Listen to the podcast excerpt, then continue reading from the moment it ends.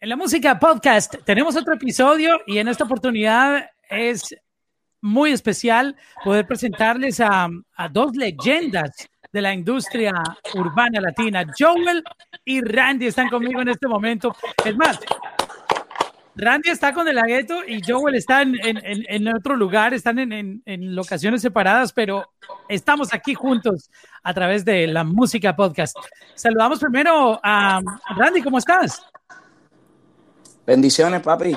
Saludos. Estamos activos. De la Agueto ya lo tuvimos en nuestro podcast. ¿Qué, ¿Qué, andan haciendo ahí? ¿Qué andan haciendo? Papi, estamos terminando, estamos a, a la idea de terminar un temita que, que es de nosotros, de Joey Randy con De La Ghetto, para el álbum de De La Ghetto, que ya estaba cerrado, en un varios artistas que hizo Dela. Los chulitos. Se llama Los Chulitos. y, Yo, y yo hablando con Dela, como estamos maquinando un par de temas nuevamente, y le pregunté los otros días, oye, Ricky, ¿qué, pasó con el varios artistas que tú me habías dicho que... Me dijo, papi, eso está entregado ya, papi, los chulitos. Yo, ¿qué, papi? Nosotros no hemos salido ahí, lo ¿qué pasó? Papi, tú sabes que si yo, H, no tengo un pam, voy a abrir el disco nuevo, dale, fum.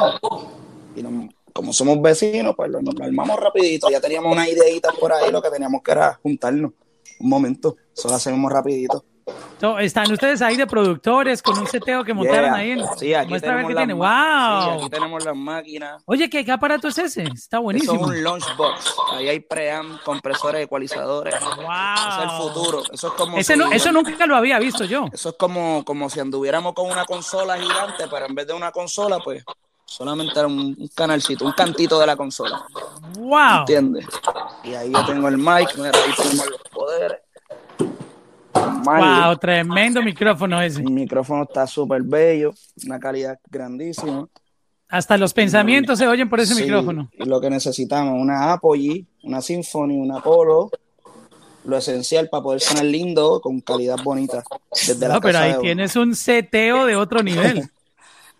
A nosotros nos encanta esto, nosotros estamos metidos no tan solo en la música, sino en la producción y, y en, en, lo que es este, los programas que se usan para para poder maquinar el trabajo de nosotros. Llevamos muchos años trabajando con él y aprendimos también a, a, a manipularlos también, ¿entiendes? Wow, eso es bien importante. Y en el otro lado tenemos a Joel, Joel. que acaba de, de, llegar de hacer su, su sesión de running. Oye, eh, te ves bien fit, bro. Estás dándole duro a eso, ¿no? Sí, este, mira, Mauricio, eh, primero que nada, saludos a ti y a tu audiencia, la gente linda de la música app. Este, ¿sabes qué? Siempre hay algunos meses en el año que me dedico a entrenar porque hay, hay épocas que son bastante fuertes para nosotros en las presentaciones y pues esta época del año este, representa para nosotros lo que son la, las fiestas de grados que nosotros hacemos en Puerto Rico, nosotros le llamamos el prom season, en donde hacemos alrededor de 60 fechas en seis semanas. Y entonces wow. eh, nos toca muy fuerte y las veces que, que, lo hemos hecho sin entrenamiento se siente físicamente bien, ¿sabes? Bien, bien fuerte, pega, pega fuerte. Entonces, lo que decidí hacer fue, como esta semana antes de preparación de los, de los prom, pues ponerme a entrenar. Pero de momento cae lo de esta pandemia y como que nos ha paralizado todo. De hecho, la, las fechas que teníamos se están rodando para meses posteriores. Pero a la misma vez también eh, ya lo tengo como costumbre porque como durante el día no hago nada, no salgo de mi casa solamente una hora y media para hacer ejercicio, pues como que es la hora mía de, de dedicarme a mi cuerpo. Y me gusta porque a la misma vez que, que, me mantengo en forma, pues también voy adquiriendo resistencia, que yo sé que me va a hacer mucha falta para cuando coja las tarimas grandes, cuando vayamos para los festivales grandes ahora, cuando regresemos de nuevo a los shows, pues estar en condición óptima para lograrlo, porque sabes que venimos con mucha música nueva y, y, y, la música es bastante enérgica, hay que bailar, brincar, hay que, hay que meterle fuerte. No, y el que no conoce un show de Joel y Randy, uh, les quiero decir que la energía que estos tipos le meten en tarima, o sea, ni una clase de Zumba llega a ser tan, heavy como la manera que ustedes se mueven en ese stage. Entonces ahí comprendo la parte que tú mencionas de que tienes que estar con, buena capacidad física para soportar estos shows. Tú sabes que, que nosotros nos gusta dar el máximo al público y, y, y, por ejemplo, no somos un grupo que nos gusta estar estático en el escenario con el, el, el micrófono puesto y solamente cantando, sino tú donde quiera que tú veas a Joel y Randy, lo pueden buscar en YouTube, los shows por ahí que hemos hecho. Siempre va a ver a Joel y Randy brincando, bailando, haciendo cuanta cosa en la tarima. Y, Y se siente, se siente como un deporte. Cuando tú estás allá arriba, se siente que te fatigas si no estás en condición. Y pues, por eso, esa es la, razón principal. Bueno, vamos a hablar de este álbum que, que viene. Yo estoy muy emocionado por todo esto que, que está pasando con, con, la carrera de ustedes, toda esa reinvención que tienen y, y el poderío en, en, este sonido urbano. Este, Randy, háblame de ese álbum. Yo, yo estoy muy, muy emocionado con esto. Papi, pues ¿qué te puedo decir? Este, teníamos unos planes de sacar un disco comercial, Viva la Music. Ya estábamos casi listos para sacarlo este año. Pero pues seguíamos grabando, grabando y, incorporando temas y buscando cosas nuevas y no estábamos seguros de sacarlo todavía, pues lo aguantamos. Entonces, pues ya teníamos unos cuantos features en el camino, pues, y uno de ellos era este el debate y pues yo creo que el tipo lo lanzó en el mejor momento indicado. Un sonido súper super adelantado, yo creo que tiene de los dos perreos y reggaetón, lo que la gente está pidiendo. Y pues la gente estaba pidiendo algo diferente. Yo creo que, que Zafaera los atrapó. Estás hablando que Zafaera tú lo, lo creaste también para, para incluirlo en, en, el álbum de ustedes? ¿Viva la Music? Zafaera es para, para el álbum de, de de, del conejo. Lo que pasa es que nosotros habíamos grabado con él hace un par de meses, pero eso estaba eh, callado, ¿me entiendes? La gente nunca, nunca lo, lo promocionamos, ni le dijimos a nadie que, que, habíamos grabado con él, simplemente estaba callado, que iba a ser sorpresa. Y esa fue una de las sorpresas del álbum, ¿me entiendes? Porque la gente no, no se lo esperaba que nosotros íbamos a salir en el álbum. Sí, de hecho, cuando nunca, nunca tiramos fotos ni nada de eso. Exacto cuando, cuando uno le dio play a ese álbum, cuando salió, de repente apareció esa canción y ¡wow! Sí, fue, una bomba. No se le quitó la máscara a Batman y esas cositas a veces impactan más que haberlo mencionado, estar por ahí tirando fotos de que habíamos grabado ya y todo eso, ¿me entiendes? Ya la gente pues lo esperaba. Y pues no iba a ser tan, tan cool como esta vez que todo el mundo empezó, se empezó a regarla ahí, fue como un virus, ¿me entiendes? Mira, mira, yo voy a Randy yo voy a mira, sí, yo voy a Randy y se empezó a regar un montón, ¿me entiendes? Eso, eso, eso todo súper cool. Entonces, cuando se pegó, pues hicimos una reunión y pues cambio de planes, la, la gerencia nos, nos, reunimos y pues decidimos hacer un disco doble paso, como lo fue este Hey Mister, el funeral de la canoa. Hicimos un par de temas así y Hicimos un corillo de los perreadores más duros de Puerto Rico y lo, logramos, lo hicimos en un mes. En un mes nos encerramos a hacer el disco y todo el mundo por su lado y, lo logramos. Estamos hablando de Viva la Music, del álbum. Viva la Music, que le acabamos de cambiar el nombre, se llama Viva el Perreo. Viva el perreo. En un mes lograron hacer todos estos juntes que obviamente queremos que sean sorpresa, no, ni siquiera queremos saber qué viene, porque nos gusta la sorpresa. está bien duro, yo creo que va a ser un buen disco para yo y Randy. Vamos a superar las expectativas. Es un disco fuerte, ¿oíste? No es un disco comercial, es un disco fuerte. Pero es que la gente le encanta eso. Sí, es un disco Zafaera no es. Y es para joder, es para, para de noche, ¿me entiendes? Para la gente grande que sabe de esto. De que se va a filtrar, se va a filtrar porque ya es, ya entiende, se va a filtrar porque esto es inevitable. Pero esta, esta música es para la gente grande como tú y yo que les gusta el perreo, que son ¿entiendes? Fuerte. Pero obviamente tiene ese sonido típico de Joel y Randy, porque tú dices que no va a ser comercial, pero eh, Zafaera tiene... Tiene ese toque, tiene ese toque. Tiene ese toque, exacto. las melodías, las melodías, ¿me entiendes? Y la calidad que vamos a tirar ahí en ese disco es una calidad alta también. Grabamos con buenas máquinas y, y se escucha bien. Me gusta mucho el sonido que van a escuchar en ese álbum pues le, dedicamos mucho tiempo a esa parte que hace mucho tiempo no nos sentábamos a darle mucho cariño a esa parte de nosotros, a la calidad, ¿me entiendes? Eso es importante. Qué bien. Oye, eh, Joel, todos los tracks tienen colaboraciones, eh, lograron eh, convocar toda la gente que querían tener ahí incluidos en, este álbum. Pues mira, es una pieza de colección el disco y honestamente pues van a escuchar mucho de Joel y Randy solos también, porque pues en, los pasados temas que hemos lanzado, por ejemplo, desde que sacamos Bonita, pues casi siempre nos han escuchado en featuring, por ejemplo, el featuring Joel y Randy J Balvin, el featuring Joel y Randy Manuel Turizo, que fue Dile la Verdad, el featuring de Joel y Randy con Sesh, el de eh, Me Gustaría, Sesh y J Killer. O sea, eh, venimos de una racha de bastante featuring, entonces pues para el disco como tal, pues fuimos bien cuidadosos en cuanto a quiénes íbamos a escoger de que fueran parte del disco. Eh, obviamente las combinaciones de la química está súper dura, o sea que les va a encantar lo que van a escuchar. Pero sí van a escuchar bastante de Joel y Randy solos también, porque hacía falta como que, que tú pongas un track que sea de Joel y Randy solo, y cambies el track y Joel y Randy solo, y es Joel y Randy solo. Pero sí, obviamente, las colaboraciones que ustedes quieren escuchar también. So, está bien variado, hay de todo, tenemos de todo, de todo un poquito.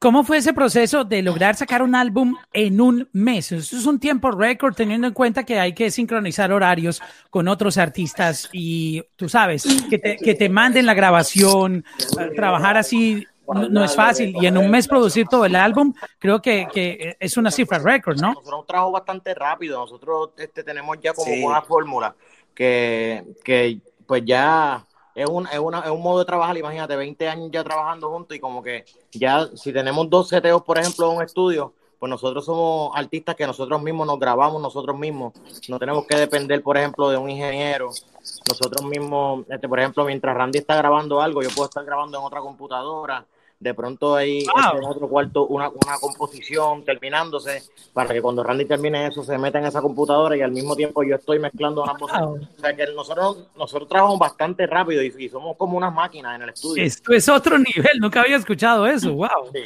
sí. Nosotros nos grabamos nosotros mismos, yo, nosotros, o sea, Randy se siente frente a su computadora y yo frente de la mía y nosotros mismos manejamos el programa y nosotros nos grabamos las voces. No, no permitimos que nadie nos grabe a nosotros. Eso, eso siempre un poquito más de... acertamos un poquito más porque nosotros sabemos exactamente dónde es que fallamos y qué es lo que queremos arreglar. Wow, mira ese setup que cool tienen ahí. Quisiera estar ahí con ustedes. E-, e-, ese es, ese es mi lugar favorito ahí. Oye, pero este, este micrófono es el final. ese, ese, es el micrófono, wow. Uf, el Mírame esos juguetes, wow. Belleza, papi. Oye, y siempre han tenido muchas cosas siempre lo han hecho en toda su carrera, aprendieron también, aparte de que saben componer, eh, cantar, rapear, aprendieron a hacer producción. Siempre lo hicimos. Siempre lo hicimos.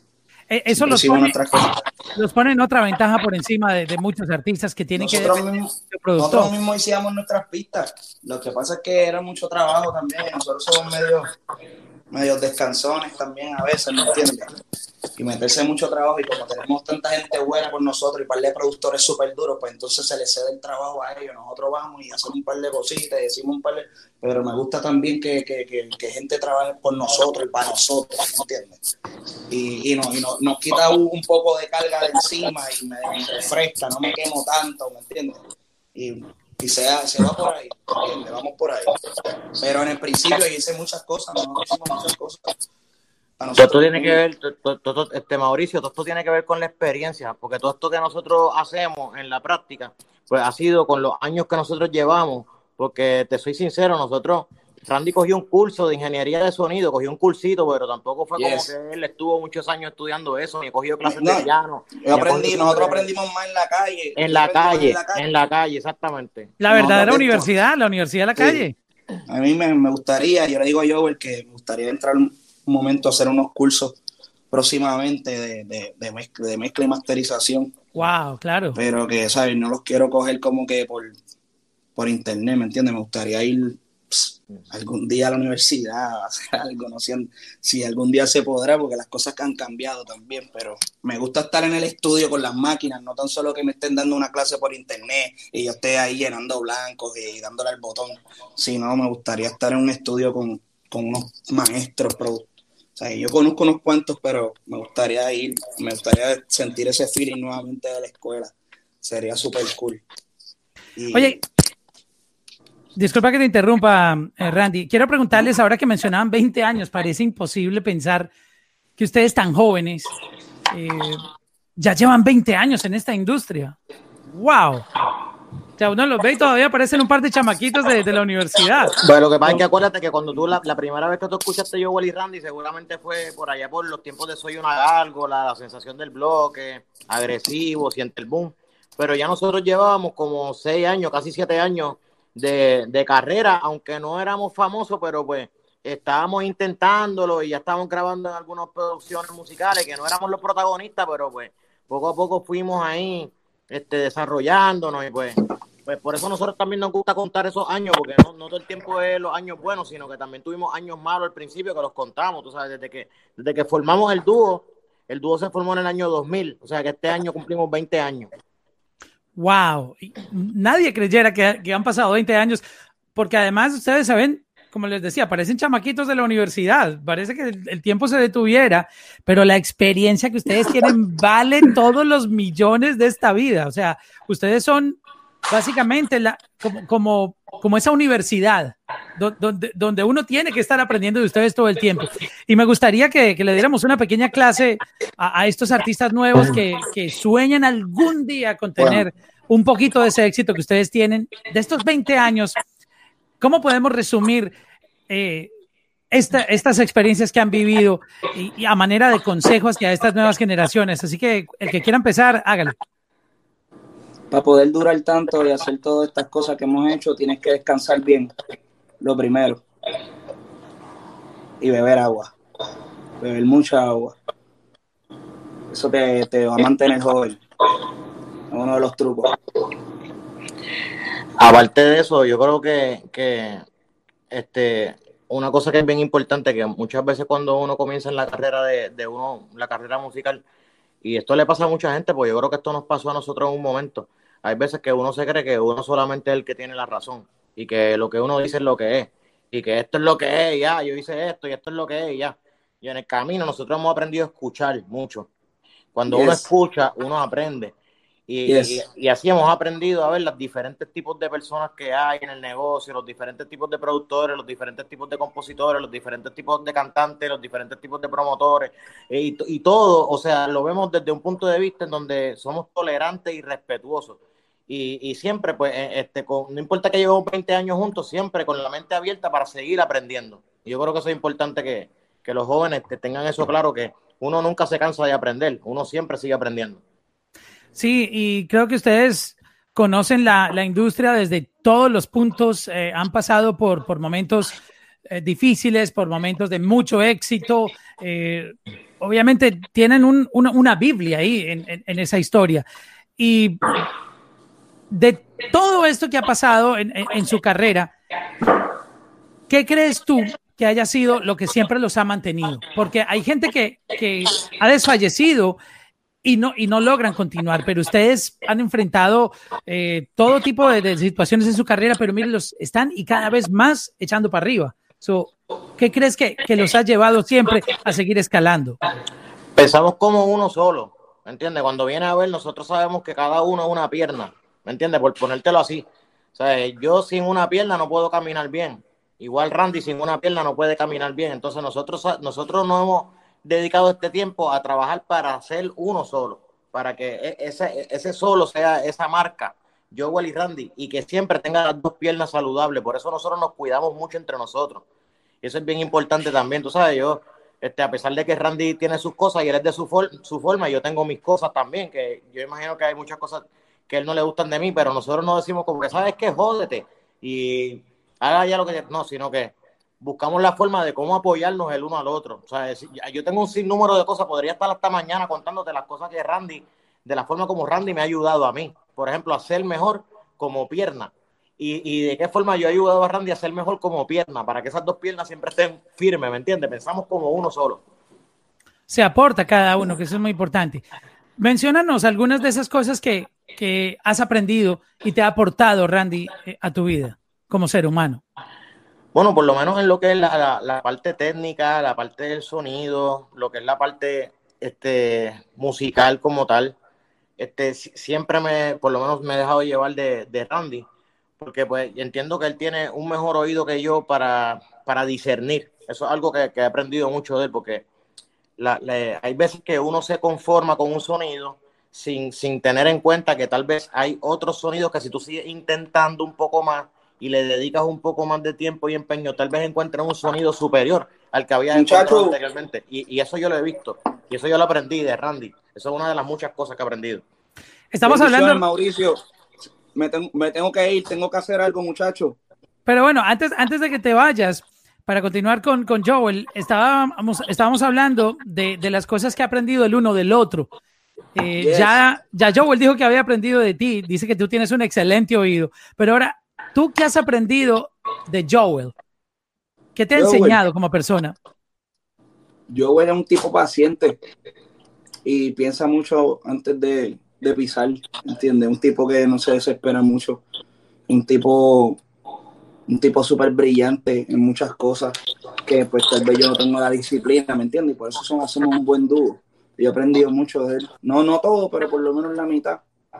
Y, y, viceversa, yo tengo otro tipo de comportamiento y pues él siempre ha agarrado lo mejor de mí, yo siempre he agarrado lo mejor también. Siempre, esto, esto es para toda la vida. Oye, yo no sabía de tu fobia por, por volar y, y Joel ha sido como un apoyo en, en, ese sentido, que siempre están sentados juntos y, y tiene que, digamos, eh, ver o presenciar esa, esa, esos ataques. A mí también me han dado en los aviones cuando, cuando está volando. ¿Cómo, ¿Cómo han sido esas experiencias? ¿Puedes contarnos un poco de eso? Sí, no, usted sabe que, que papi, eso es, eh, para mí es como o sea, yo no me divierto como que no me, no me he divertido volando porque yo le tengo miedo a las alturas también. Y pues eso causa eso. Y hay que beber pastillas para como a mí no me gusta beber pastillas. Pues, ¿me entiendes? Me gusta más. Y pues trato de controlarme a veces, pero a veces me da esos ataques de, de pánico y pego a temblar y y a molestar a la gente, a, agarrarlo por la mano. A veces le dejas moretones a, a Joel. Este... Pego a molestar a la gente, la gente no le importa, la gente ¿sabes? me mira como que, verá, ¿qué te pasa? Estás quieto. Yo miro la zapata, si la zapata está tranquila, está todo bien. Pero si la veo asustada, nos vamos, me paro, me voy para el baño, algún un revolú en el avión. Que para ti el, termómetro ese, la zapata la ves relajada, el vuelo está bien. Sí, yo también, yo también aplico esa a veces que uno dice, Dios mío, si, si, lo, si los, los, los azafatos están con el cinturón sentados, digo, y no están sirviendo el cafecito o algo, yo, esto, esto va a estar feo. Yo, lo, los llamo 20 veces. Mira, ven acá, hey, estamos bien. Estamos, bien. Ok. Sí, vuelve, a temblar el avión y yo, hey, hey, estamos bien. Oye, que es cierto que tú cuando estabas pequeñito te caíste de, de un piso alto. Sí me caí de un quinto piso. ¿Cómo sobrevive uno a una caída de un quinto piso? Si hay gente que se ha muerto por, simplemente por una caída normal, eh, caminando. Una persona que estaba ahí y me vio y me agarró rápido y me llevaron al hospital y me atendieron rápido y hicieron unas operaciones y pude sobrevivir. ¿Eso, eso dejó un trauma en, en tu vida? Puede ser, puede ser que sí. Claro, porque a todos, a cualquiera. Wow, yo, lo, he podido manejar mejor que otras personas, a otras personas tal vez le, lo he hecho, hecho más daño. yo, yo fui a un escogido también, ¿sabes? Un chamaco especial, un chamaco muy, de chamaquito ya muy especial. Mucha gente me conocía por eso, la gente, yo siempre era como que llegaba a los lugares y le daba alegría a la gente siempre que yo llegaba a los sitios. Ah, mira el chamaquito ahí, el que se cayó, diablo, sí, Dios lo bendiga. Qué lindo. En la época que, que nos conocimos en, en Colombia, en, en, Cali, que ustedes llegaron y era ese, wow, eso era una euforia total. Este, la gente viéndolos en conciertos de 30 mil, 40 mil personas. Uh, básicamente, uh, en esa época recuerdo que estaba Wisin y Yandel, que era como que todo el mundo quería ver a Wisin y Yandel en vivo, pero cuando llegaron ustedes, todo el mundo dijo, wow, estos tipos se roban el show más que Wisin y Yandel en ese momento. Entonces, fue como una impresión, estoy diciendo algo, algo personal. Y de repente aparece la noticia que firmaron con, con W Records no sé si es algo, eh, una opinión mía, obviamente, pero yo sentí que, bueno, ¿qué pasó? La gente venía con un impulso, pero no, no volvieron a lanzar música, están, nos tienen a la espera. ¿Qué pasó ahí en ese proceso? Ciertamente ahí llegó nuestro mejor momento. Ahí llegó nuestro mejor momento. Cuando nosotros firmamos con Wisin y Yandel fue cuando por primera vez llegaron eh, las grandes giras. Llegamos a Australia por primera vez que nunca habíamos ido. Hicimos conciertos Italia, Francia, Alemania, España. Empezaron a llegar a eh, lugares que nunca habían ido. Sí, empezamos a, viajar a un montón de países que no habíamos llegado nunca. Este, recuerdo que ganamos premios Juventud también ese año. Eh, vendimos muchísimas copias. El momento fue un disco que nosotros nos puso en los Billboard de nuevo. El tema Loco estuvo número dos en los listados de Billboard. El de la conocí en la playa, jugando con la arena. Esa canción se pegó mucho en Estados Unidos, no sé en Colombia qué tal, pero en Estados Unidos sí. En todos lados. En Colombia recuerdo que, que este, ahí sacamos un tema que se llamaba Un Buri Nuevo con Llavia. Se pegó mucho allá. También uno que se llama Solo por ti, con cultura profética. Este, lanzamos otro tema que se llamaba Mi Dama de Colombia, que lo dedicamos para Colombia.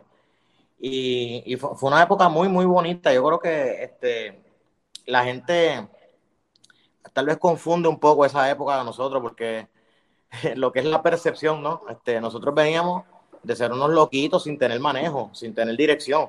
Cuando tú nos conociste, nosotros simplemente éramos un fenómeno que salió de la calle no teníamos ningún tipo de estructura. O sea, tú nos viste como unas grandes estrellas, pero... Pues, no había un plan como para hacer... No, no, no, no, nosotros éramos tremendos talentos, pero, pero sin ningún tipo de dirección. Y eso fue lo que, lo que aportó Wisin y Yandel a nuestra carrera.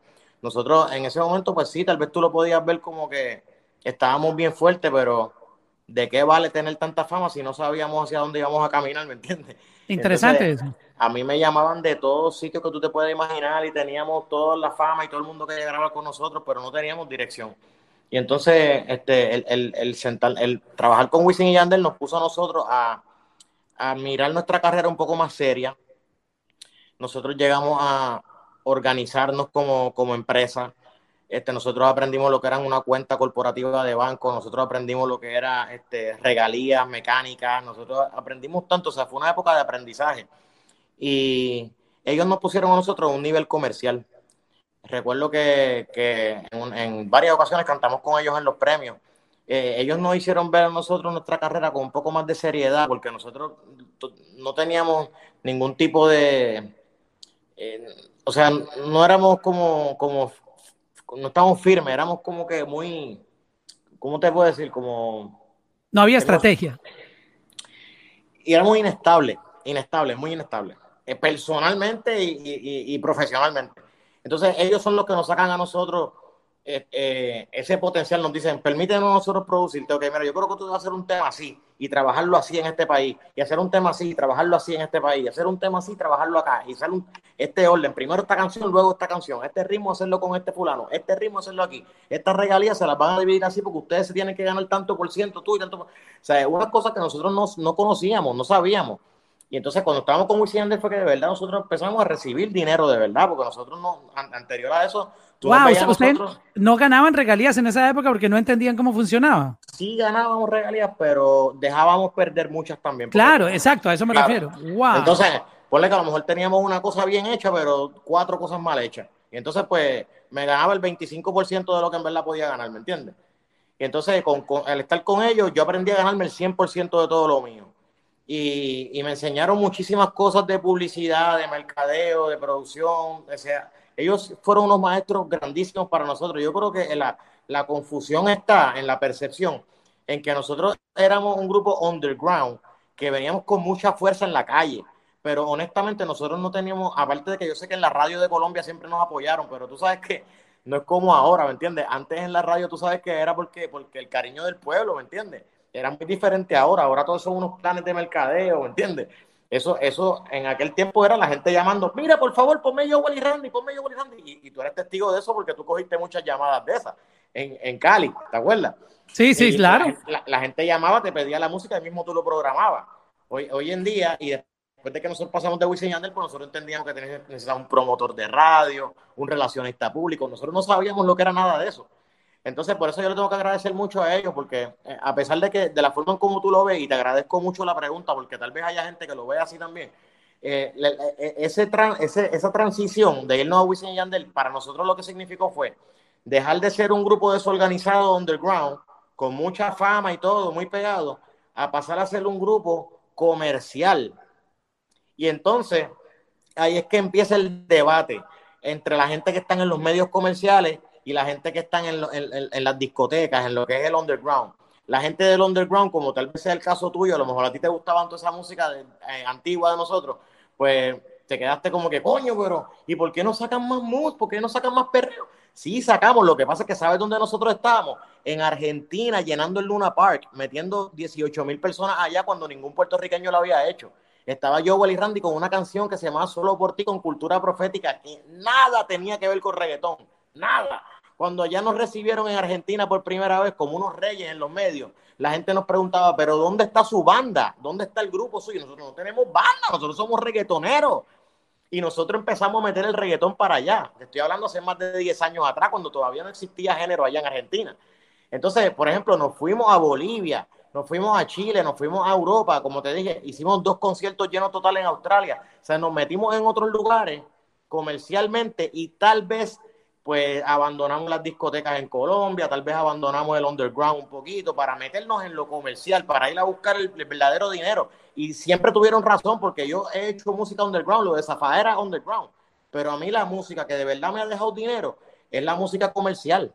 Como por ejemplo, te vas, no me dices nada, ¿qué pasa que ya no te veo? Esa canción, me, ah, solo premio Billboard, eh, la vuelta al mundo, qué sé yo cuántos millones de streaming, me sigue llegando un cheque de eso todos los meses que tú dices, pero no lo puedo comparar con, no, se compara con Zafaera tan siquiera, o sea, es música comercial, deja mucho más dinero, nosotros comprendimos eso y aprendimos eso cuando estuvimos bajo la tutela de Wisin y Yandel, de quien vivimos eternamente agradecidos, a pesar de la, de la percepción que se pudo haber creado. Wow, de verdad que esta explicación ya nos deja claro, porque como tú lo dices, los conocimos en un momento en que ustedes brillaban solos, entonces nadie entendía por qué habían firmado. Y yo creo que es, es de pronto la mala interpretación de, de, muchas personas que empiezan a decir, oh, los firmaron para pagarlos porque los vieron como una amenaza. Tú sabes, hay, hay, hay gente que habla mucho y uno a veces termina creyendo esas teorías conspirativas. pero, pero, pero, imagínate, pero imagínate esto, Mauricio, ya que estamos en confianza, imagínate que, que ¿cómo te digo? Imagínate que antes de nosotros estar con Wisin y Yandel, ponle que a lo mejor nosotros nos podíamos ganar 100 mil dólares cada uno en un fin de semana. Y en menos de 30 días ya nosotros habíamos gastado el dinero y no sabíamos dónde lo habíamos gastado, porque estábamos locos, de mente, de la, wow, gastando en, en, en, prendas, en joyas, en carros, en cosas.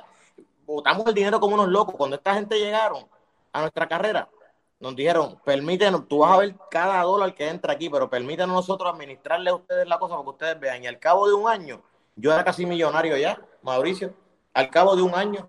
Porque esa, y, y, yo tenía todo, ustedes, o sea, lo primero que Wisin hizo fue sacar un cheque, 300 mil dólares, tengan, ¡pam! para que trabajen su carrera. Eso no lo hace nadie. nosotros no lo íbamos a hacer nosotros. En ese tiempo underground, que estábamos envueltos en un mundo de droga, de locura, de, juventud, ¿me entiendes? Nosotros no teníamos la capacidad para pensar en ni siquiera ahorrar dinero, hacer inversiones, nada de eso. Nosotros conocimos todo eso cuando Wisin y Yandel llegaron a nuestra carrera. Wow, eso fue una, una bendición haberlos tenido. Ahora lo estoy comprendiendo. De verdad que sí. Porque en, esa época, digamos, no habían tantas entrevistas para contar todo este tipo de historias. Ahora, gracias a Dios, tú sabes, el Internet nos ha conectado, podemos eh, hablar, y, e inclusive tú estás en otra ciudad, yo en otra, y estamos aquí conectados. Y, pero... y, mira, por ejemplo, cuando sacamos el tema loco, que te hice referencia hace un rato, el tema llegó hasta el número 2 en Billboard. Y entonces, a, a los países que nosotros llegamos con esa música, ya nos empezaron a ver como artistas comerciales. ¿Entiendes? Entonces, cuando de momento llegamos a una época como decirte 2012, 2013, que ya no estamos con WY Records porque el contrato era por un solo álbum, cuando nos quedamos solos, nosotros sentimos que nos íbamos a morir porque dijimos, wow, o sea, mira qué cambio de WY Records, nos quedamos solos, ahora tenemos que manejarnos solos y, y se nos hacía muy difícil. Entonces Randy me dice, Joel, hay que regresar a la fórmula original, el underground. Y ahí fue que este, empezamos a hacer Hey Mister, El funeral de la canoa, Chulo sin H todos esos tipos de, temas que fueron bien underground, pero ¿qué pasó entonces? Que nos comenzaron a extrañar en el mundo comercial. Y para la gente del mundo comercial había una percepción de que nosotros estábamos apagados. Lo que no sabían era que estábamos haciendo 50, 60 discotecas en un periodo de tres meses.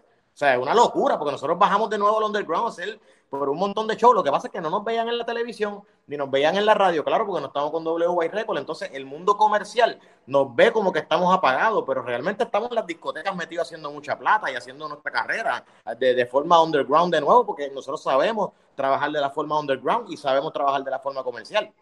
Cuando viene lo que es bonita, el tema con J Balvin, ahí regresa Joel y Randy a lo que es el ojo público, regresa Joel y Randy de nuevo a, a lo comercial y desde entonces, gracias a Dios, pues nos hemos mantenido por ahí.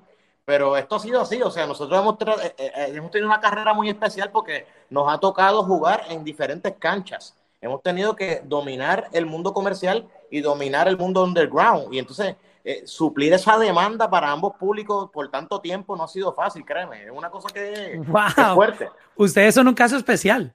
Créeme, yo, yo, yo jamás en la vida yo había visto esto. Sí, sí, porque por ejemplo, tú te encuentras grupos, por ejemplo, por decirte otros dúos, eh, el grupo este, Rakimi Kenway, por decirte que es un buen grupo, pero tú no le puedes pedir a ellos que te hagan un underground y que se metan a cantar groserías en una discoteca porque ellos no son de eso. Entiendo, por ejemplo, tú coges otro, por decirte un ejemplo, Kendo Caponi o un tipo de estos que son maleantes, que son de maleanteo, esa gente tú no le puedes venir que venga a romper la discoteca o a cantarle una cosa de amor porque en verdad no les va a quedar. sí, con el romantiqueo no, no, van a, no van a hacerlo. Por eso nosotros hemos sabido dominar todo tipo de ritmo que te imaginas, ser aceptado en el mundo comercial, en la radio, en la televisión y ser aceptado en el bajo mundo, en el caserío, en lo grosero. O sea, esa es la parte, eso es lo especial de Joel y Randy. Wow, sí.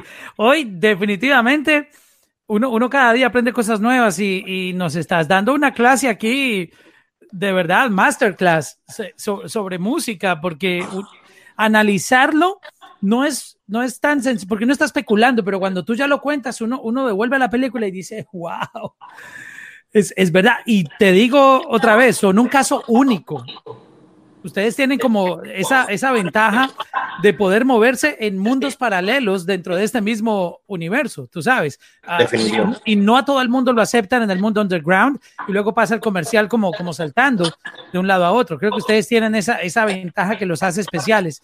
Este, hablemos de, de esa parte cuando, cuando hicieron Bonita con J Balvin. Um, usted, ustedes estaban moviéndose en el underground, pero esto los volvió a poner en la escena comercial.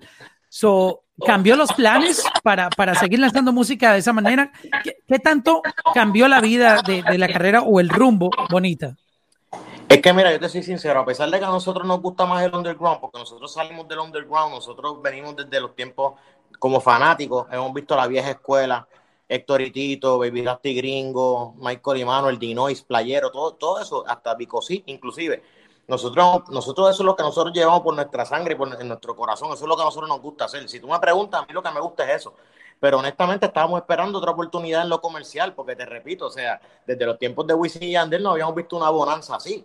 O sea, la, la realidad es que me, me, gusta el underground, pero no genero tanto dinero como, como en lo comercial. En lo comercial es que está el verdadero negocio de nosotros, sonar en todas las emisoras del mundo, ganarnos los premios, este, tener este videos de, de esa cantidad de, de visitas como Bonita, que tiene casi 500 millones de visitas. O eso se logra con música comercial que se puede sonar en cualquier tipo de demógrafo, que lo puede escuchar mamá, papá, los sobrinitos, los hermanitos, la abuelita. Y así es que tú logras tener tantas visitas y, tanta audiencia cuando tú, le, cuando tú tienes una música que es limpia, que puede llegar a todo el mundo. La música grosera, pues obviamente se restringe y no se puede escuchar en todos lados, pero nosotros eh, cuando estuvimos haciendo el underground era porque nos gustaba y porque ese era nuestro modo de sobrevivir, pero siempre teníamos en nuestra mente ese deseo y esa esperanza de que llegara ese próximo hit comercial para volver a meternos, como yo digo, en el meneo, tú sabes, en, la olla, estar ahí. Y pues por eso nosotros siempre estuvimos apuntando y, y, haciendo ese intento, como yo digo, con la caña de pescar, tirando a ver si a ver si uno de esos comerciales lo pegábamos, tú entiendes. Y gracias a Dios, eh, ahí llegó el, el, palo cuando hicimos Bonita con J Balvin, que de hecho nos cogió a nosotros en un momento en que estábamos moralmente destruidos, en el 2016, 2017, después de haber hecho el Choliseo de Puerto Rico, por dentro estábamos que no sabíamos qué queríamos. Y fue J Balvin el que nos sacó de eso. J Balvin es un concierto que se llama Brutal. En, Medellín. Y, me dice, yo, te quiero traer al concierto porque te quiero hacer un homenaje, voy a contar toda la historia mía voy a contar mi principio y quién fue que me descubrió y quién fue el primero que me ayudó y te quiero hacer un homenaje en tarima. Se refería a Éxtasis, porque a él lo conocimos y cuando, cuando grabó contigo esa canción, todo el mundo, wow, un colombiano grabando con un boricua. Fue la primera vez que un colombiano y un puertorriqueño grabaron. Entonces él, él, él, quiso en el concierto explicar eso, cantar Éxtasis, cantar Sin Compromiso Remix este, y, cantar lo nuevo también, pero hacernos como un pequeño homenaje en el escenario y la gente le encantó la idea, la gente lo absorbió muy bien. De hecho, él nos dijo, mira, canten todo lo que quieran cantar aquí, yo les dejo el espacio. Y recuerdo que adicional a las canciones que hicimos con él, luego hicimos un medley como de 7, 8 minutos, que en un concierto eh, a capacidad lleno mucho, mucho tiempo. Entonces, nosotros hicimos como un pequeño medley, la gente quedó loca con nosotros, de hecho, gritaban otra, otra, o sea, eso fue espectacular. Y en ese concierto habían otros grandes como Zion Inenos, Farruko, Yandel, y al otro día todo el mundo hablando de Joel y Randy, Joel y Randy. Y entonces él me invita a la casa al otro día. Y, él es el que me hace. De hecho, ese fue el día que me cortaron la colita. Él y Nicky ya me cortaron la colita. Oh, sí, el famoso video. Entonces él me dice, ese día me dice, Joel, yo quiero verlos ustedes arriba. Yo quiero verlos ustedes arriba, arriba, arriba, donde estoy yo. O sea, yo quiero verlos donde ustedes se merecen estar. Y si lo que hay que hacer es hacer una canción con ustedes, hacer un video con ustedes, lo que yo pueda colaborarles, por favor quiero que sepas que aquí estoy y quiero que, te pongas esto de prioridad. Vamos a trabajar para que ustedes vuelvan a estar arriba. Y yo tenía la moral en el piso. O sea, prácticamente J Balvin a nosotros nos recogió del piso. Yo tuve que llamar a, a, Randy y decirle, mira, J Balvin nos está invitando para Colombia. ¿Tú crees que te quieres montar? ¿Quieres ir para allá? Porque nosotros estábamos que no nos importaba nada. Queríamos hasta romper el grupo, Mauricio. Wow, no digas está, eso. Está un momento moralmente muy malo porque no, no estábamos con nadie, nadie nos estaba ayudando, estábamos solos, no teníamos disquera, no teníamos rumbo, habíamos perdido el norte otra vez. la gente no lo sabe, la gente, la gente está escuchando buena música todo el tiempo, pero nosotros como seres humanos estamos destruidos y J Balvin es el que vuelve a traernos a la vida. J Balvin es el que vuelve a impulsar nuestra carrera. Wow, qué historia, de verdad que se me, se me paran los pelos de de, sentir eso que tú estás contando en este momento y, lo bonito de, la gente con buen corazón, que todos somos humanos, a pesar de que los artistas tienen fama, dinero, éxito, también pasan por momentos difíciles y creo que esa mano que J Balvin les dio eh, los animó a continuar. entonces, ¿cómo se dio bonita? Yo quiero, yo quiero esa historia porque aquí falta el, el éxtasis ya del ¡pum! de la explosión? Pues mira, este, pues cuando él no nos muestra eh, la intención que tiene de, trabajar con nosotros, él lo que me dice es que él quiere que la idea se la llevemos nosotros, porque él quiere que dentro de todo lo que se haga, que el tema sea de Joel y Randy y que él sea el invitado y que sea más una cosa como de la esencia del perreo de Joel y Randy y que él solamente pues sea un apoyo, ¿no? Que no, no sea como que llevarnos a nosotros al estilo de él, sino pues que él pueda acoplarse al estilo nuestro. Y entonces me dio esa oportunidad que a, yo, a mí me pareció como si me hubieran dado una llave a un mundo nuevo, porque entonces yo me fui con esa asignación. Eh, recuerdo que regresé a Puerto Rico y como en dos semanas volví a estar en Medellín, me, me, llevé a DJ Jan, que es mi amigo, tú lo conoces, DJ Jan. Este, me fui con él, tuve como dos semanas en Medellín, él y yo, puro visitando estudios, fuimos a visitar a los Root Boys, me acuerdo, este, fuimos a visitar a Dime High, por ejemplo, es Ronald Elquila, que es tremendo compositor, diferentes compositores, eh, me senté con ellos, escuchar diferentes ideas y, la base de Bonita estaba hecha en el estudio de Capital Music en, Medellín. No, no tenía nada de los versos hechos, solamente lo que tenía era como la ideita del coro y los acordes. Y entonces cuando yo lo escuché, a mí me mató, porque yo dije, wow, o sea, este coro está perfecto para lo que yo estaba buscando. y, y ellos no encontraban quién podía ser la persona que interpretara ese coro, porque obviamente es un coro muy difícil. Ese coro, yo creo que en este género, los únicos que podrían hacerlo sería Yandel, Osuna y Randy. Exacto. no creo Tú lo has dicho. Entonces, pues yo, yo digo, dame la oportunidad de trabajarle unos versos y sin compromiso alguno, yo te la voy a presentar y vamos a ver qué tal. Y entonces, pues ahí comencé. Yo, me, yo como sabía que era un palo, desde que la escuché, me metí, le hice el verso mío, lo compuse completo, lo grabé. Y entonces ya solamente lo que estaba en la maqueta era el verso mío ya grabado y el, y el coro de Ronald que estaba hecho para que Randy pusiera sus voces ahí. Entonces Randy lo escuchó y él le encantó, puso sus voces y cuando se lo llevamos con las voces de Joel y Randy a J Balvin, él le encantó la idea y le dice, ¿de, qué forma ustedes creen que yo puedo entrar aquí? O sea, ¿de qué forma? Y, y mira, el día de la grabación de Bonita es uno de los días más especiales en mi carrera, Mauricio. Si me permite, te voy a, contar. Claro, no, yo, estamos, mira, yo sé que todo el mundo va a estar así, uh, mirando esto y, y, y súper empeliculados con tu historia. Mira, te cuento, el, el, el día que nosotros grabamos Bonita, J Balvin estaba llegando de Argentina en un vuelo de casi siete horas y aterriza en Río Negro, que, es un, donde está el aeropuerto de Medellín. Nosotros estábamos en la ciudad abajo. Para nosotros llegar de la ciudad hasta Río Negro son como 45 minutos. Él tan pronto aterrizó en la pista, nos marcó y nos dice, muchachos, yo estoy aquí ya. Se, tiran para acá arriba para hacer la grabación. Y yo le digo, seguro que sí, tú dime cuándo. Y él me dice, ahora mismo sube. Entonces, en lo que el tipo salía de hacer su inmigración y su equipaje y todo eso, ya nosotros estábamos arriba en, en Río. ¡Wow! Subieron por esa montaña como locos. Sí, no, no, nosotros, fíjate, esta es la oportunidad. Subimos, llegamos y nos metimos en la casa de él, que es donde él, tiene su estudio personal. Me acuerdo ese día estaba Sky rompiendo y Bullnene, muy, muy buenos ellos dos, muy, muy profesionales. Y eh, nos metimos en el estudio y le presentamos el tema. A él le encantó el tema. Él, quedó loco, o sea, desde que lo escuchó, él dijo, ese es el tema. Y, y, lo que sí se le hizo un poquito difícil en el momento fue como que, wow, ¿cómo yo me meto ahí? Pero él es, él es una persona que es tan abierta también y nosotros empezamos a sacar ideas. Yo me senté a escribir un poquito, Bulnene se sentó y escribió otro poquito, yo le daba otra idea, él le gustaba. Y te digo, Mauricio, él, él, él fue tan abierto, él nos dijo, mano, dame ideas que... Guíenme, guíenme. Vamos, vamos. Y se dejó llevar. Y lo hizo exactamente como lo hicimos, como lo compusimos. Y lo grabó en, en, en nada, mano. Yo creo que esa grabación, lo, las, todas las partes de J Balvin, y los ajustes que tuvimos que hacer nosotros ese día, eh, más o menos como hasta las 5 de la mañana. Él llegó a las 12 de la medianoche, te cuento. Estuvimos grabando como hasta las 5 de la mañana. Él con la misma ropa puesta que llegó de Argentina. Y me dice Mauricio, a las 5 de la mañana me dice J Balvin. ¿En qué estoy? Wow, que, que darle gracias a Dios. Me dice J Balvin, me dice, Joel, Randy, quedan ustedes en su casa.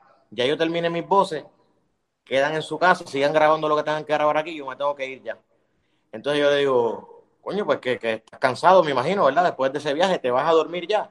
Entonces me dice, no, no, no, que me tengo que ir porque ya me están esperando con el equipaje que me voy para Nueva York ahora a las 6 de la mañana.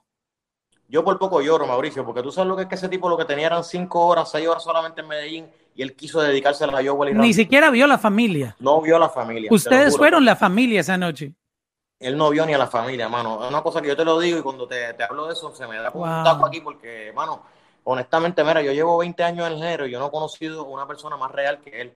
O sea, yo, yo le he dicho mil veces, yo he dicho, mira, tenía que venir J Balvin de Colombia a darnos clases a todos los puertorriqueños que teníamos control de este género, de lo que es ser gente, de lo que es ser persona, mano, de lo que es, de, de lo que es humildad, loco, de verdad. Ese tipo, ese tipo es un caballero. O sea, yo te digo, J Balvin con nosotros tiene una corona que nadie se la va a quitar y, nosotros damos la vida por ese tipo. O sea, ese tipo nos ha enseñado a nosotros tantas cosas personales en la vida y nos ha sacado de, unos boquetes tan horribles que uno pensaba que no teníamos salida. Y él nos ha demostrado que la vida es bella, que, todo se puede cuando hay tolerancia, cuando hay respeto, cuando uno hace las cosas con pasión, bien y de corazón. O sea, nosotros hemos aprendido tanto de él, no, no tengo palabras de cómo agradecerle a ese hombre, lo grande que ha sido en nuestra carrera en los últimos años. Pero es que tú también lo hiciste con él. Sí, en, claro, en, el, en, el, momento que tú apoyaste su carrera con éxtasis, acuérdate, en esa época. Pero que esa gente son, pero que esa gente son así, Mauricio. Mira, a mí yo no, yo no paso una Navidad o una fecha de cumpleaños mío que la mamá o el papá de J Balvin no me escriban a felicitarme, feliz día del padre, feliz Albita Navidad. Y, y, don Álvaro. doña Albita y don Álvaro me escribe, me escribe feliz cumpleaños, me mandan saludos, me, me, siempre agradecidos, como si, como si nosotros estuviéramos ahora mismo todavía en el 2009, ¿me entiendes? Él como que, coño, gracias por lo que hiciste por mi hijo, yo, pero es que tu hijo ya se hizo él solo, tu hijo ya es una, pero ellos siempre se acuerdan de aquella primera piedra que claro. porque en ese momento él necesitaba eso, porque era, le voy a decir a la gente que de pronto no entiende eh, lo que ustedes hicieron en esa época, sobre todo tú que hiciste el featuring con él, es era impensable que un artista colombiano grabara con un boricua. O sea, eso no estaba en el radar de nadie. sí lo, lo deseaban, pero eso era imposible. cuando yo me tiré para Colombia con esa misión, porque yo conocí a J Balvin por MySpace, cuando yo le dije a él, yo voy para Colombia y vamos a grabar, a mí todo el género se burlaron de mí en Puerto Rico, todo el género. Cuando yo le mostré quién era J Balvin, mira las fotos, mira las canciones, para allá voy para Colombia, voy a grabar con un colombiano, todos se me reían en la cara. No voy a decir los nombres ahora porque sería un poquito irresponsable de mi, de mi, de mi parte, pero los top, los más duros, te estoy diciendo, los más duros del género me decían, tú estás loco, ¿Para qué tú vas para Colombia? En Colombia lo único que hay son mujeres, buena comida y buenos fanáticos. Allá no hay más nada. Esa gente no son, no tienen talento, no son nada. Pero yo tenía la mente, yo decía, es que es un país que es 50 veces más grande que el nuestro y los estadios se llenan a capacidad y hay un, furor por el reggaetón. ¿Tú te crees que estos chamaquitos no van a querer ser como nosotros en algún momento? Tal vez no ahora, pero de aquí a 5 o 10 años vas a tener estrellas colombianas. Eso va a pasar y nadie lo veía. Todo el mundo me decían que yo estaba ¿Tú lo viste? ¿Tú lo viste? me decían que yo estaba loco, Mauricio. Me decían que yo estaba loco por ir para allá a grabar con J Balvin. Y yo me fui contra, contra la corriente, contra, contra todos los pronósticos y lo hice. Y en aquel momento yo no pude roncarle a ellos de que, ah, mira, hice éxtasis, mira mi super éxito. No, porque no fue un super éxito, pero fue una primera piedra en el camino. Yo creí, de verdad, en, él y en el talento colombiano y, mira hoy en día cómo están y yo me, yo me alegro mucho cada vez que yo veo un talento de Colombia brillando a nivel mundial, porque ese fue el sueño que yo tuve al principio. Yo quería hacer esa unión y que el reggaetón fuera parte de Colombia, que Colombia fuera parte del reggaetón, que lo hicieran propio y que brillaran a nivel mundial como nosotros también. Bueno, gracias a, esa grabación, a, ese featuring que tú hiciste con él, empezamos a verlo también. ¡Wow! ¿Quién es este tipo? Ni siquiera llega un momento que la gente dudaba si era colombiano, porque como te lo digo, o te lo dije hace un momento, nadie imaginaba que un colombiano podía grabar con un boricua y decía, ¿este es colombiano o es boricua? No, es, es colombiano. O sea, la duda quedaba y creo que eso, eso lo valoran tanto que por eso te dan el agradecimiento ahora, porque en ese momento él necesitaba esa, esa persona que creyera en él, que lo empujara, que, que digamos, le diera esa mano, como, como lo hizo él con ustedes, con, con Bonita. Pero mira lo bonito cómo es la vida. Que somos, somos hermanos y, y, cuando uno necesita de una mano, el otro está ahí. Es, esa historia es increíble, de verdad. Definitivamente, de verdad que sí. Yo a, a J Balvin lo quiero como un hermano. Eh, me, me, no te imaginas cuán orgulloso me siento de cada uno de sus logros. Yo mm, tengo comunicación constantemente con él, todas las semanas hablamos y yo cualquier cosa que yo veo que él logra, de ventas de discos, de conciertos grandes, de récords mundiales, que cualquier cosa que él logra, tú no te imaginas lo orgulloso que yo me siento en mi corazón cada vez que veo que él logra algo, porque yo siento que cualquier logro de él es un logro mío también, así yo lo siento en mi corazón. Oye, y cambiando, vuelve otra, otra canción que fue elegida por el pueblo. Esto no es marketing, no fue que decidieron que esto iba a ser lo que iba a pegar. El pueblo, el mismo fanático, todos elegimos a Faera como la canción más, más sonada del género, de, la que más se escucha del álbum de Bad Bunny.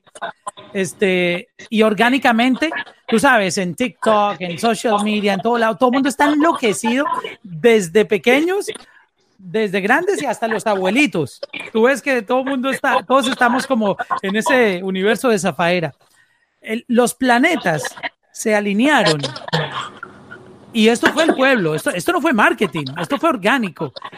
¿Tú te imaginaste que Zafaera iba a llegar a esto? Porque tú sabes que cuando un álbum sale, nunca se sabe. ¿Tú crees que el hit va a ser esta canción? Y resulta que la gente dijo, no, como yo tengo el control de ese álbum, a mí me gustó fue esta. O sea, Mira, esto, es este una locura lo que está pasando. Bueno, Mauricio, honestamente, lo que es la magnitud de, de, la pegada tan fuerte que ha tenido la canción, eso yo creo que es bien difícil de uno verlo desde antes. O sea, eh, tú, como que tener esa, esa predicción que tú digas, este tema va, va a lograr 200 millones de visitas en el primer mes, como esa faera, que ha sido una cosa, una locura pues esa predicción es difícil hacerla, pero yo te puedo decir que, a ver si tú entiendes, yo te puedo decir, por ejemplo, que, digamos, yo sabía cuando estaba en el estudio que yo estaba jugando con gasolina y con fuego. Entonces yo sabía que, eso es algo peligroso. Yo ¿Sabes lo que te quiero decir? Yo sabía, que estaba regando con algo peligroso. Que, que, eso cuando se juntara iba a explotar. ¿A qué nivel iba a explotar? Pues realmente no sabía decirte, ¿sabes? Porque obviamente cada canción que uno hace es como, como un hijo de uno. Y uno lo hace con mucho cariño y uno espera que lleguen lejos. Pero hay algunos que no llegan tan lejos, hay unos que sí llegan más lejos, tú sabes. Y, y al final de todo, quien tiene la, la, la, voz y el voto es el fanático, que es el consumidor, al final, tú sabes. Y pues nosotros sí, y sabíamos que estábamos con una, con una, una combinación explosiva de lo que era, como te dije, gasolina y fuego, eso, eso voy a explotar en cualquier momento, pero no sabíamos hasta dónde. Eh, siempre hemos sido muy seguros de nosotros mismos, Mauricio. Nosotros no hacemos música para que, para que se quede por ahí y se pierda. Si hacemos música es porque queremos que sea un éxito. Y nosotros, en la parte técnica, como te está diciendo Randy anteriormente, nosotros velamos cada detalle para asegurarnos de que, de que eso salga como, como tiene que salir. O sea, nosotros lo preparamos como si fuera un éxito. Ya si, si de allá para abajo nos gusta, pues uno no es perfecto, pero uno lo trabaja eh, a nivel de, de, éxito, con mucha cautela. Y así se trabajó este tema. Eh, te puedo decir que estamos en un momento en que el, este reggaetón de esencia underground, este tipo de ritmo, están en tendencia nuevamente. Eso, eso es un punto a nuestro favor. Eh, te puedo decir que siempre estuvimos seguros de nuestro trabajo porque es un ritmo que tú has visto a través de los años que nosotros hemos dominado muy fácilmente y que la gente entiende que este tipo de ritmo nos cae como anillo al dedo a nosotros. Eso, eso es otro factor que, que, obviamente nosotros no nos escuchamos fuera de lo que somos nosotros. O sea, tú estás escuchando a los duros del perreo en el perreo duro, ¿me entiendes? O sea, aquí no hay ningún truco. Y entonces, lo, lo, tercero que te tengo que decir, y no menos importante, yo creo que es muy importante, que un artista del calibre de Bad Bunny, tendencia mundial como está el tipo, porque ahora mismo el tipo está súper duro. No, él, en, en, la revista, yo no sé eh, si fue en Rolling Stone, en cuál, lo denominaron el artista número uno oh. del mundo, por encima de Elton John, de sí. Justin Bieber. O sea, Correcto. el tipo, ahora según la crítica, es el artista número uno del mundo. El, ok, entonces, ¿qué pasa? Él, él, es una persona que por tener esa condición de ser artista número uno del mundo, automáticamente se convierte en un marcador de tendencia. Automáticamente. Automáticamente. Si cuando tú tienes una persona que está tan pegado al nivel que está pegado él, como en un momento dado fue Joel y Randy, como en un momento dado fue Arcángel y De La Ghetto, como, como en un momento dado fue Jay Álvarez cuando salió, que pegó muy duro, qué sé yo, ¿sabes? Farruco cuando salió, Coscuyuela, cada cual cuando salen, ellos marcan su tendencia. Y es muy difícil que cuando tú estás tan pegado, tú presentes un proyecto que sea completamente rechazado. Eso es bien difícil. Yo creo que en la historia no se ha visto. Casi siempre la gente tiende a aceptar la propuesta que ese artista tendencia número uno te traiga en el momento. Entonces, no sé si me estás entendiendo lo que te quiero decir, pero, pero entiendo que la decisión de, J, de, perdón, de Bad Bunny, la decisión de Bad Bunny, de, de, después que él tenía el álbum completo terminado, porque nuestra canción fue la última que se grabó, cuando él escucha su álbum completo, la decisión, esa determinación de él escuchar el álbum completo y decir, aquí lo que me falta es, digamos, un perreo, vieja escuela, Flow, Joel y Randy, déjame llamarlos.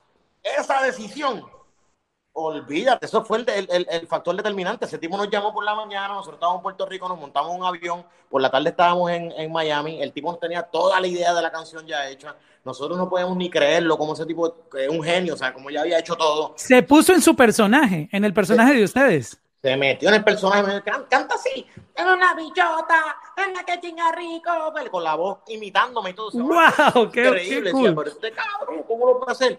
Y entonces decir, grabarnos ahí y al final decir, ok, ahora me siento completo con mi álbum porque ya tengo mi trap, tengo mi reggaetón comercial, tengo mi canción romántica y tengo el perreo sucio de Joel y Randy, ¿entiendes lo? Ya está completo, ya, está, ya se siente completo. Entonces lo saca a la calle y cuando el consumidor escucha el disco completo, dice, anda para el carajo, ¿sabes?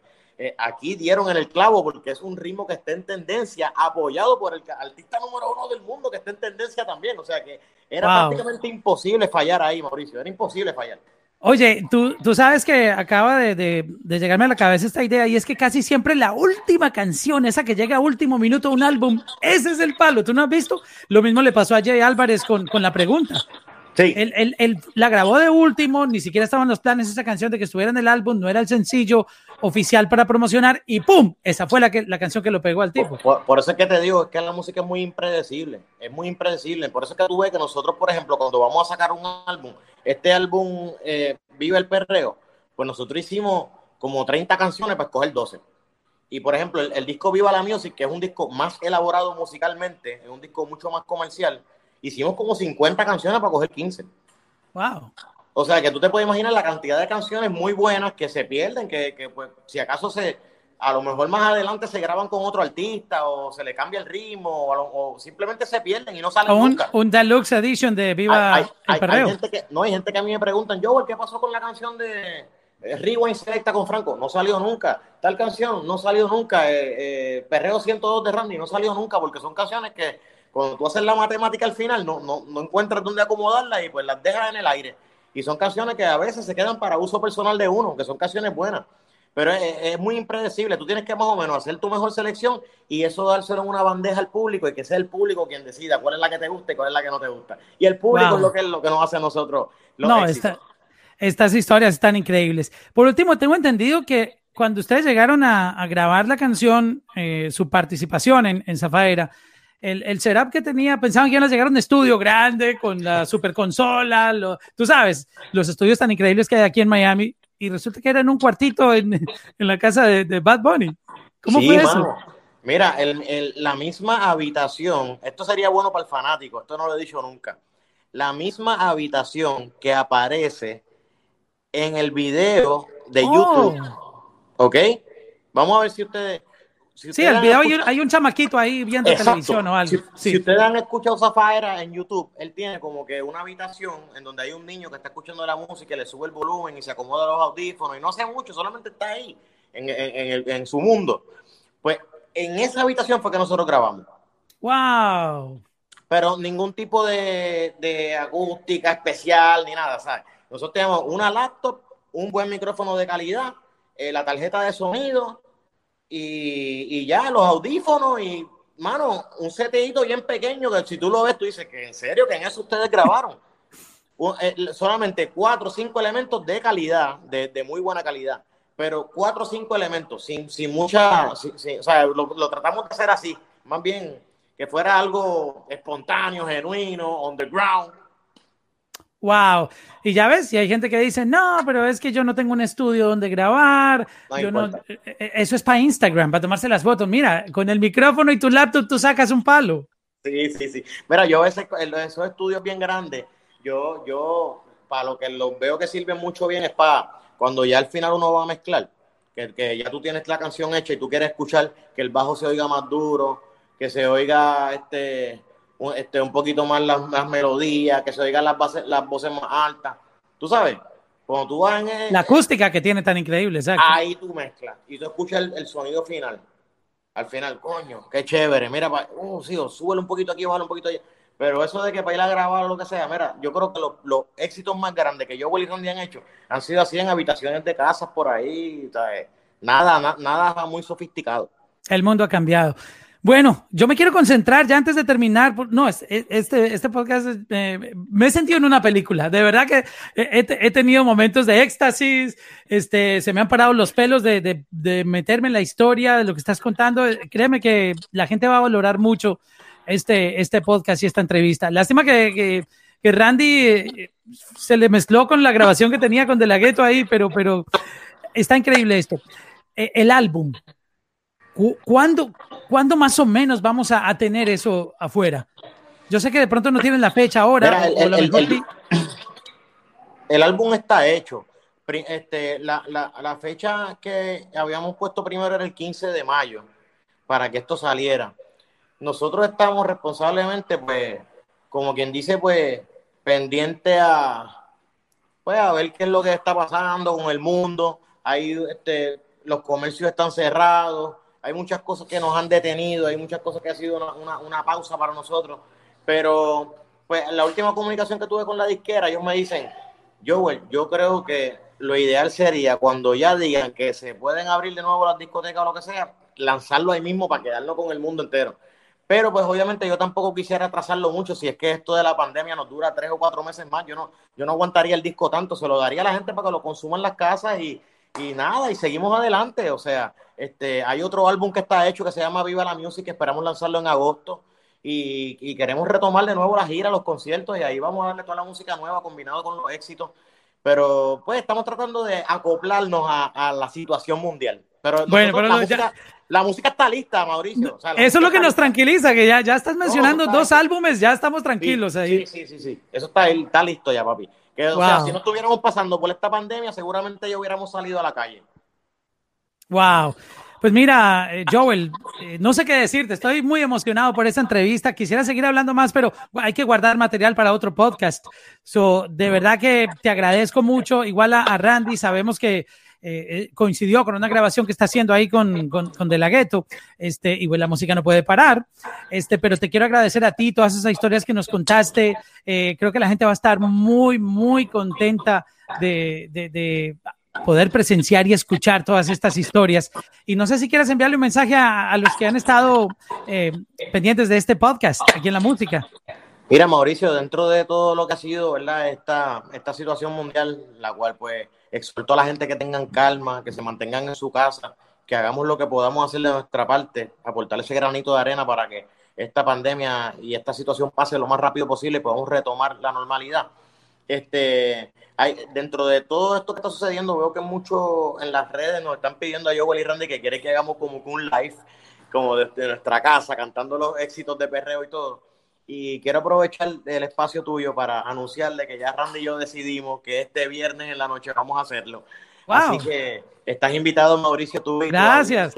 a que nos sigan. Creo que lo voy a hacer a través de YouTube Live. Estoy cuadrando con ellos una cosita que me falta, pero la gente sabe dónde conseguirnos a través de nuestras redes bueno, parece que a Joel se le descargó su teléfono y pues nada, creo que la pasamos muy interesante hoy con Joel y Randy. Bueno, más con Joel que con Randy, pero ahí conocimos un poquitito cómo trabajan este par de, de increíbles artistas de Urbano Latino. Nos vemos en otro episodio aquí en la Música Podcast.